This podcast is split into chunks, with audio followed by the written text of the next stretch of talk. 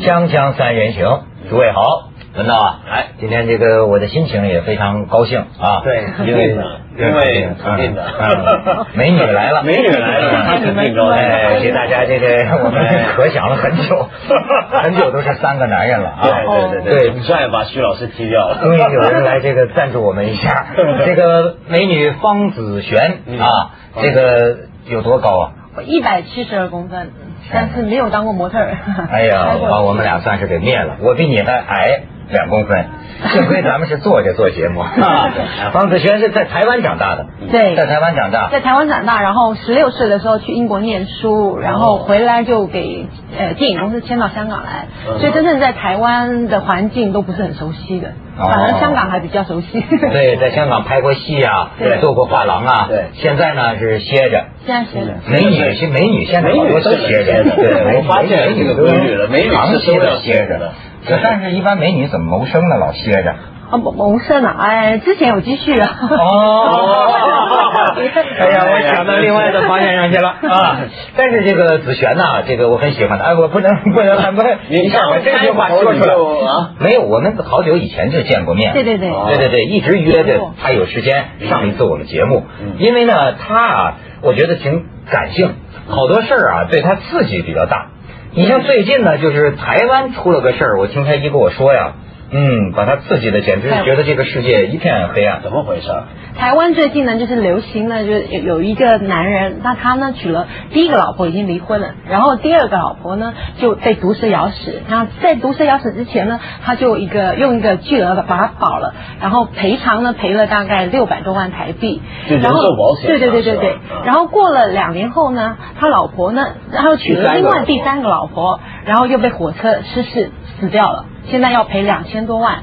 那现在台湾就弄得满城风雨。这个很很诡异啊！就说这个男的叫李双全，最近几天消息已经上吊自杀了。他就是因为说你们冤枉我，对吧？因为外界有有人检举，他是铁路员工，铁路职工，嗯然后他现在一直就死前都还是他是，死前他已经离他离开了那家公司大概一年，但他做过，然后他做过，他计算过那个火车怎么出轨，据据据投诉信上说，他能控制火车这个哪个车厢出轨。对，因为台湾最近几次火车出轨都说是有人弄的嘛，不是说对对对这个现场发现这个路轨是给人叫过还是怎么？你看这而且报道，出轨那时候很特别，他嗯老婆在那个车厢，他突然间说他要去洗手间。就跑到另外一个车厢去了，所以出那个出轨那个车厢呢，就就就哎出轨出去以后，就他在的车厢没出轨，他老婆在那个出轨了。出轨了。然后，然后老婆现在人家在说是老婆全身都没有伤，可是为什么他会死掉？那现在要验伤。那李双全管得了吗？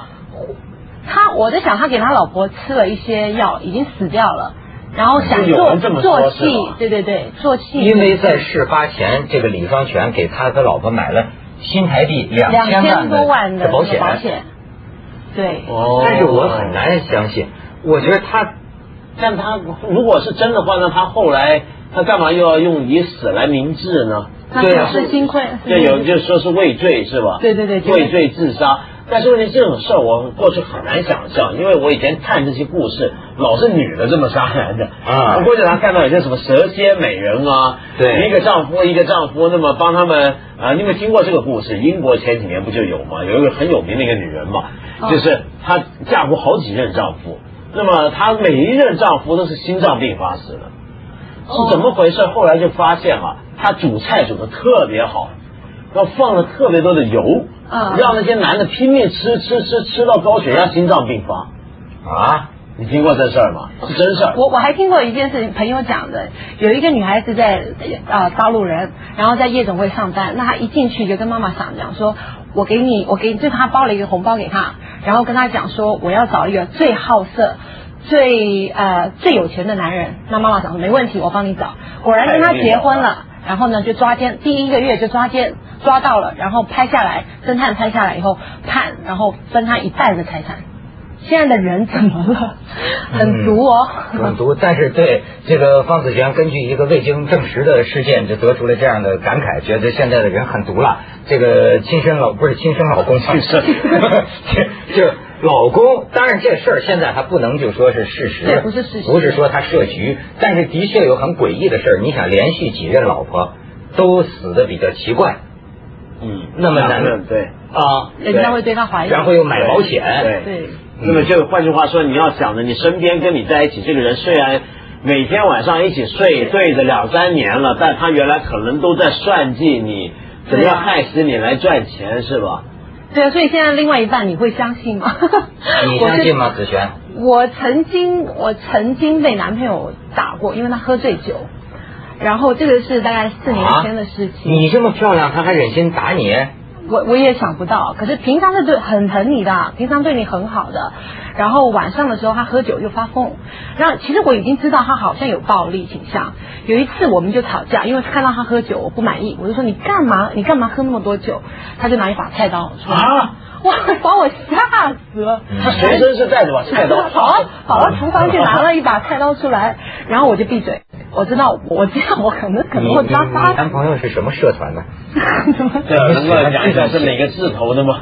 他他不是，他是他是在做 finance，做银在银行界里面真的正人君子。压抑啊，压抑可能压抑吗？我不压抑，压抑我不压抑，压抑。然后最后有一次是我已经受不了，然后我还我我对男对男朋友很好的，所以他喝到两三点，然后我怕他自己开车会酒醉驾车啊，会造成、造成其他的人有有意外，所以我去接他，我去帮他开车，结果有我又多讲了一句，你干嘛喝酒？在在那个跑马地不停打我，一拳一拳一拳的打下去，啊一拳一拳，我的鼻鼻梁都歪掉了。哦然后怪不得啊 怪不得这个是整过 整过一点 没有，这是真的。然后呃，后来后来我在街上喊救命，有六个男人就是过来帮我。过来救我，我叫了很大声的救命，后来不停跑跑跑跑跑到一家商家里面去，我的男朋友才停止打我。可是为什么现在的人不不会你去？还会经历这样的事情，很难想象啊！这哎，这个你被男朋友喝醉了打这个女孩子是是什么心情啊？我觉得好像在拍戏，我觉得我像像回到以前自己在拍电影的时候，可是很真，那一刹那心很痛，觉得说为什么我每天跟他睡在一起，他他是这样对我的，哎呦天哪！但是你刚刚说那那个后来你原谅他吗？我这后来他就跪在跪在跪在那个门口家里门口。酒醒了以后酒，醒了，对不起，不停的不停的对不起。他说下次会改过，然后还签合约，我们两个自己拟了一个合约，说他他怎么样，他下次再喝酒呢就要赔多少钱，赔港币十万啊，怎么样怎么样。所以那时候我也赚了不少钱。那那？那就还好那我关心的是最后呢？你就跟他和好了。最后和好。哎呦，你可真是胸怀宽广啊！你这个人，前半截是暴力，后半截是金钱，我听着。我 也不是有感情，因为他白天的时候是真的很疼你的，对你很好的，晚上就变形象。晚晚上就变掉了。我我我那知道太可怕我知道这一路，我呃当然你可以胸怀宽广哈，但是我也有一个处事的这个原则，嗯我呀怕那种这个喝了酒之后不能自制的人。嗯，嗯你比如说咱们本来兄弟几个很高兴在一起喝酒，总会有那么一些人呐，他一喝醉了，咱们就叫我们就叫搅局啊。嗯就把大家搞得和很没意思，就是他，他就是他不能自控，嗯也不知道他是借酒撒疯还是真的不能自控。嗯但是不管哪种情况，我平常要玩的时候，我就远离这种人。我一发现身边有个人开始不能自控了，我就得离开，对我我马上就得走。那喝醉这个是真的假的？你觉得？我其实我觉得脑里面是清醒的，哦他只是因为不不不不会哦不是吗？喝醉是真喝醉，真喝醉但是问题是喝醉每个人的表现不一样，有的人喝醉是沉默的，嗯有的人喝醉了就可能昏昏昏欲睡的。那么有的人喝醉就释放了很多东西出来，比如说你刚刚说的很对，其实有的人是压抑。但你刚刚说那个情况，你刚刚说路上的人看着你也也不管你也不或什么管我呀，那有个特殊的理由，有特殊理由，就是一般人啊，你比方说你在街上如果看到一个女的给人欺负或怎么样，都会过去帮忙或劝阻或怎么样去调解那件事。但是如果你给人感觉到你们是夫妻或者是情侣，很多人就不愿意介入。啊那也可以打电话叫叫啊、也不会，也就是不会你你懂我意思吧？嗯就你觉得这是人家的事儿家夫妻俩的事哦儿，特别是中国人社会不会这样。你比如说，因为在英国、美国不一样，比如说我在呃在美国这些地方就看到他们是，你家里面打孩子啊。打老婆啊，或者老婆打老公啊，所以隔壁邻你想居就报警。这个世道人心呐、真是有的。我就见过，本来夫妻两个在打架，就在打这个老婆，后来有一个男的上去劝架，劝架这个男的就挡她丈夫嘛。啊最后的结局我看到呢，夫妻两个一块追打这个 男的。对说你怎么打我老公？打的那往落荒而逃。就觉得自己家的事你不用管。对对，很就多人都是这是所以就。就很难说。因此那六个男的肯定你长这么漂亮人家都有心结果最后怕你那俩对但是说会不会还给人以为是不是有什么不好的意图啊？对对对对对对咱们 去一下广告锵锵三人行广告之后见。哎呀紫璇太不幸了哈曾经给男人打歪过鼻梁你说这家伙。辛苦啊。他就是银行工作的嘛有什么了不起的？把他钱弄过来把他人飞了算了。我的命还还挺苦的最近在画啊画廊工作某一间画廊工作。然后呢，那个画家呢就来呃大陆画家来来到了呃香港做那个展览，画展，嗯，嗯画展，然后晚上的时候呢就陪他去唱歌，就毛手毛脚的。啊，开画廊还需要陪画家去晚上唱，这怎么跟金融界、商界怎么都一个作风啊？都差不多啊。对，然后我就给他毛手毛脚，那我当然不舒服，我就走掉了。第二天老板叫我走，二话不说，二话不说就叫我走。就意思是可能那个画家跟那个我得罪了老板就说呃说你们那个公关怎么不让摸？呃，这老板说这太不像话了，我们公关居然不让你摸，对不起啊，是这样是吧？我也不懂老老板为什么会这样做，而且那老板是我好朋友的妈妈，嗯，所以那心里心里那种感觉是哇，太现实了哈，那那太现现实实了。现在的那不管你这个，你把我客人赶走了，那对真是。就不过不过我是经过，我也经过一些做画廊的朋友，他们有时候也会说到，据说现在有的画家啊都是，或者别说画家，就连我们做艺评啊，像我过去写艺术评论啊，嗯那么我在香港做艺评不值钱，在大陆做艺评不一样。据说在大陆有的地方做艺评啊，你是也是到了不同的地方，到不同画廊什么，人家也得捧着你啊，因为看你写好东西出来给歌颂一下怎么样。那么也是一样，晚上要包唱歌跳舞，那么半夜的生活啊什么都是人家去搞定的。哎呦，现在啊，真是，你知道，呃，你说的问题才让我发现是天下乌鸦一般一般黑因为在大陆啊，有好多女孩子还是所谓的这个白领啊，啊就是在这种问题上啊，很麻烦，很头疼。嗯这老板说本来下班了，那你跟我去喝酒，你去不去？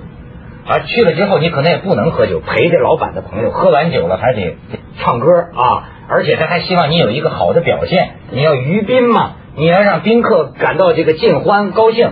那宾客喝醉了，有时候也毛手毛脚的，嗯。可是工作难得呀，那都很多女孩子她工工作机会不是那么找的，对对对，所以我现在感觉到有些有些这女的，有有时候你到这个夜总会的包房，你一看，你说按说你一个公司经理，但是就这么搂着你啊，整整整整晚上，你表情上我都觉得他也不太愿意，但真叫强颜欢笑，真叫强颜欢笑。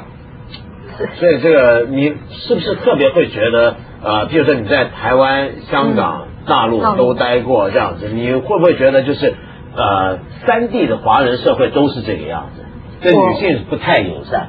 我是这样觉得，我我觉得现在女人难当啊，嗯，在办公室里不会吧？我们觉得你这样漂亮的女人实际上好像没有一愣一愣一愣的都是。很难当的，现在女人。我本来想说啊，演艺圈可能有，就是也是碰到这些情况，嗯那就退出，那就试试看画廊的公关。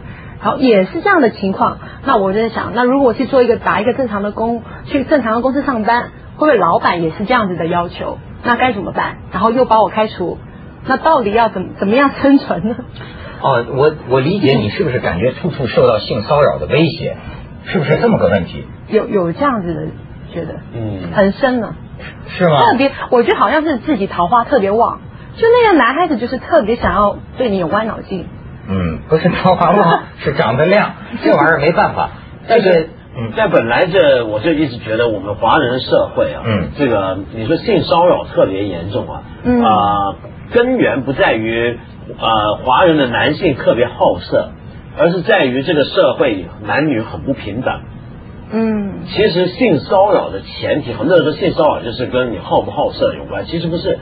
一个人他居然会去性骚扰别人，并不是因为他特别好色。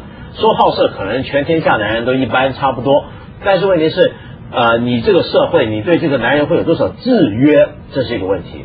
就我们对男人的制约比较少，就让他觉得他做什么事儿都可以。那么或者说他这个权力分配不平等，这个社会里面，比如说男性总站在一个有利的位置，你的老板是可能是要他就算不是男人，他要帮着男人，对不对？嗯那么你的上司或者你会发现演艺圈里面很多有权力位置的地方，也都是男人占据的。那你们怎么样？反正现在吧，就是我老就说是人逼人的社会，就是互相之间呐、虚所无度啊。我是把夫妻生活里边一个词用到现在，好像嗯，我老觉得就是你比如说你一个女孩子长得特别漂亮，嗯往往啊不是你对男人虚所无度，就是男人对你虚所无度。嗯往往你看到的现实就是这样。是啊，所以你会不会觉得很累呢？这样子，就比如说像几个很很累啊！我前一阵子真的是忧郁，我觉得我就很难过，每天一定要吃安眠药睡觉。嗯所以现在就得歇着。现在就休休息一下子。好家伙，被这个社会性骚扰的最后 只得暂时休业。社会啊，这就我的天，至于吗？这就叫父权社会啊！就父权社会底下，我记得最近看杂志，啊，《新周刊》不是还做了个说猛女时代吗？嗯就现在大陆啊，很多女人很猛。那么现在像徐静蕾什么都很火，然后超女又有，然后政界、商界都有女强人。但是你会发现，呃，我们越是这么标榜有些女人很厉害啊，就表示这是个现象。它之所以是个现象，是因为它不正常。嗯，就是我们现在社会开始看到很多女人出头了，这是个现象，这表示它是不正常的。那么正常是什么？正常就是依然是男人站在最重要的位置啊。呃，我能我能理解，因为我也听过一些故事，就是说有的那个长得比较风骚，我不是说你比较风骚啊，我是说有的有的有一少数女孩子，我还真是知道，就真是得逼的最后得离开社会，就或者她找到了一个固定的老公，那么她呢，就因为她没法出去工作，她到哪个也不知道怎么搞的，就像你说的命犯桃花啊，真有这样的，她在什么单位啊？都搞出一些这个这个事情来，或者是同有男同事骚扰她，或者男上司骚扰她，这老是因为这样女一些原因。同事排挤你的，啊，公司的女同事排挤你的，女生是讨厌你的哦。加上女同事呢，好像也对她没有什么支援，对往往就做的就使得这么一个女的，就最后没法在这儿，没法在社会上立足。嗯你相信吗？这很有意思。嗯咱们去一下广告，锵锵三人行，广告之后见。哎呀，子璇就红颜薄命了啊！而且我发现呢，他由他个人的悲剧啊，上升到对这个全世界妇女的这个命运的。所以今天给我讲一个深圳，对我今天啊呃，我朋友前几天跟我讲，他有一个朋友在深圳怀孕了，然后三个多月，然后晚上走在路上，然后不知道地上是修路的，然后就掉到那个坑里面去，就马上小产。然后全脚都流血，他叫的很大声，可是呢，旁边的所有的商家都听到他叫，就是不救他。几点啊？呃，大概九点多，就是没有人要救他。晚上晚上晚上九点多，没有人要救他呀，他还要打电话到香港跟他的朋友。自己在坑底下在坑里面打电话，没有人，他叫的很大声，就是没有人要理他。这是你朋友亲身经验的我我朋友亲身经验，对在深圳。在深圳，但是像这样的事儿，你在网上那么相关链接，你一搜一大堆呢。对啊，有的那是那那个时候说是重庆，我忘了还是在哪儿嘛。嗯，就一个女孩子被一个人这个残杀呀，在凌晨的时候，那个喊叫的声音，所有的邻居都听得到，但没有一个人出来的。对最后那女人就死在家户的这个这个住家的门前呐。那你你比如说前几个月那个北京不是有个清华的一个退休的还是没退休一个老教授，嗯他的女儿不就活生生在这个公车上头啊，公交上头给那个呃呃售票员活活掐死嘛？啊记得那件事？对对对，我听对，几十个人在那看着那乘客，就这么在乘客面前掐死一个人也没人理啊。哎呦，我那天还碰见这这对父母亲呢，在北京。哎，他还跟我说呢，说我们的案子现在是进行到什么阶段了？说是很感谢你们凤凰卫视啊嗯嗯，呃，说了这个这个这个这个这个事情，好多事儿啊，你都觉得现在难以相信。你比如说，所以从小啊，比如说教给我们怎么样，呃，路见不平拔刀相助，嗯或者见义勇为，要做好事儿啊，嗯这些东西啊，都是呃越教越坏。其实有时候为什么呢？因为当小孩子啊，他小时候受教育的时候啊，他会有一个判断，你教给我的东西是个我应该真心接受跟相信的东西，还是一个我用来应付的东西。嗯哼，你比如说很多孩子，比如说他读书呃考试，他会觉得念完的书是用来考试用的，考试是为了要过关的。对，那么对他来讲，所谓的德育啊，其实也是一种用来过关的东西。哎，子轩，我倒想问问你啊，嗯你现在是不是觉得男人都很可怕呀？我现在百分之九十的男人都很可怕，是吗不能说百分之百。觉得好像要到社会上工作，要出现在一个周围很多男人的社会里，就老是会有一点不安全那就要跟你。拿一点东西回来，你你要生，你要你要做得好，我就你就得付出，就是好像就是知道这个意思。那比如说演艺圈啊，那他们不是把所有的行业都搞成色情业了吗？所以你不觉得所有的行业都是这样？其实差不多的，不管在小公司、大公司，或者是甚至演艺圈，都是都是演着同样的故事。哎呀，真是！你说我也听说过，有的那个制片人，他看上去人五人六的，你这个是，他有些人是粗人，我觉得他这个这个不太文明。你像有有的，我就听说个女演员讲过嘛，就是说跟制片人上家里，你不能跟他去家里。去家里，最后最最最最后最后这女的胳膊上青一块紫一块啊，打出来就跑出来的，这是要要强行那个就就就就霸王硬上弓啊！他真的很可恶。你你说你就觉得就是所以这女性在太粗了吧就是现在社会里面生活的成本很高。你比如说，你要晚上去夜街，对我们来讲，嗯晚上出去算不了什么。